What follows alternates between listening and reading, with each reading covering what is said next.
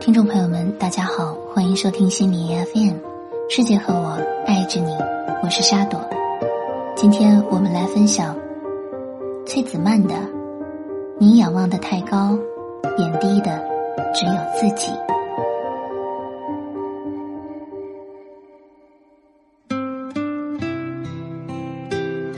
王珞丹在回忆童年时，坦诚的提到：“我确实没有天赋，但是我也能更好呀。我就是这么个笨笨的、很努力的自己。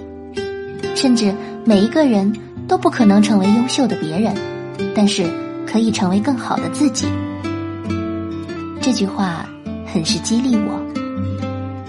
当我还在前往大学的路途上，得知。我的一个好友即将作为新生站在开学典礼上给将来的同学做演讲。如果换作是我，定也会像他一样手足无措，紧张自不必说，但那个羡慕呀，仍无法言表。为他人的优秀感到高兴的同时，也带着几分失落。我踏进了大学校园。仿佛感觉自己输在了起跑线上。如今想起来，那哪是起跑线呀？一切都还未开始。可我已把他人第一步成功当做了我的第一个目标，于是接下来的道路总在追随他人的脚步。而且，对年轻人而言，真正重要的那几步，往往不在起点，而在转折点。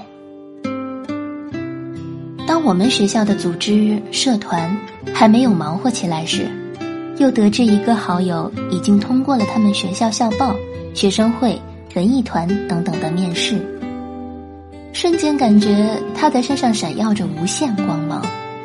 于是我在网上查阅各种面试技巧，以为能说会道很受欢迎，便报了很多组织的外联部。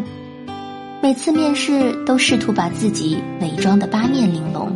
热情开朗，却在电台面试时被拆穿。学姐的一道考题告诉我，面试更需要的是坦诚，永远不要否认和逃避真实的自己。任何一个职业都需要多样化的性格。当你满脸微笑的放下芥蒂，展示自己时，这份自信来自对自我的认可，这是超越任何技巧的真理。前不久得知，他作为全省唯一一个被挑选出来参与2015西藏支教活动，全国也就十五个人。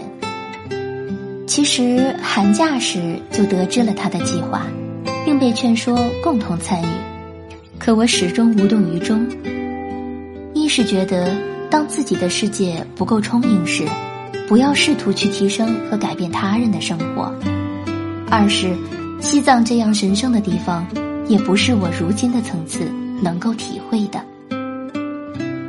理性告诉我这不是我所渴望的，感性又促使自己去羡慕他人的光彩。羡慕的不是这趟西藏征程，而是那种脱颖而出。其实，我们应该始终相信自己能行。面对一样渴求的东西，无论竞争者多少。只要你在这方面足够出众，就能发出光芒。而你至今仍默默无闻的原因，一是因为你没找到内心真正向往的，二是因为你从未为这种向往坚持不懈。最近和苑书记聊天我无意中说道：“看着身边有些人，话音未落，他便打断了我：“不要总看着别人怎么样怎么样。”再耀眼的生活都是别人的，重点是你要学会找到自己内心的闪光点。我女儿现在参加工作了，每天过得很累很累，是身体累吗？不是，是心。每天早上起来都不知道自己要的是什么。年轻人总是要花很多时间去学会取舍。过来人们总能很轻易的听到自己内心的声音，并且顺从他。他问我：“你读大学是为了什么？”就像每个大学生的答案一样。我说，培养能力。那你认为你现在具备了这样的能力吗？我说，好像没有，我没当上什么部长，也……他再次打断了我。不，那些都不是能力，能力是不断挖掘潜力。我高二便觉得自己很适合做学生教育工作，于是从团支书做到团委、党委、书记。这是我的潜力，或许有些人很快挖掘到了，并且是他人羡慕的，但这不代表就是属于你的。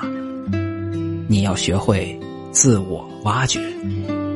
事实是在受到好友的刺激，我加入了一些校组织、社团后，干到一半儿就退出了。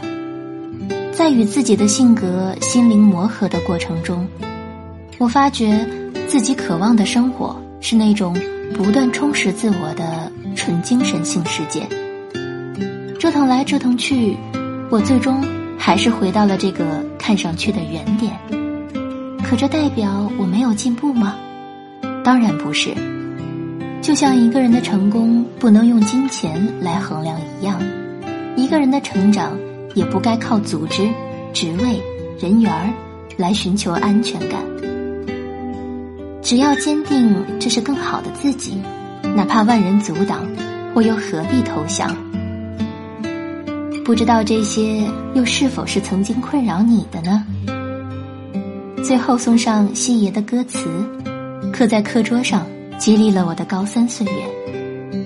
请不要灰心，你也会有人妒忌。你仰望的太高，贬低的只有自己。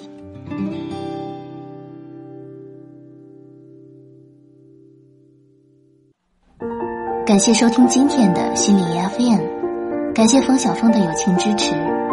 世界和我们一直都是爱着你的，我是沙朵，我们下期见。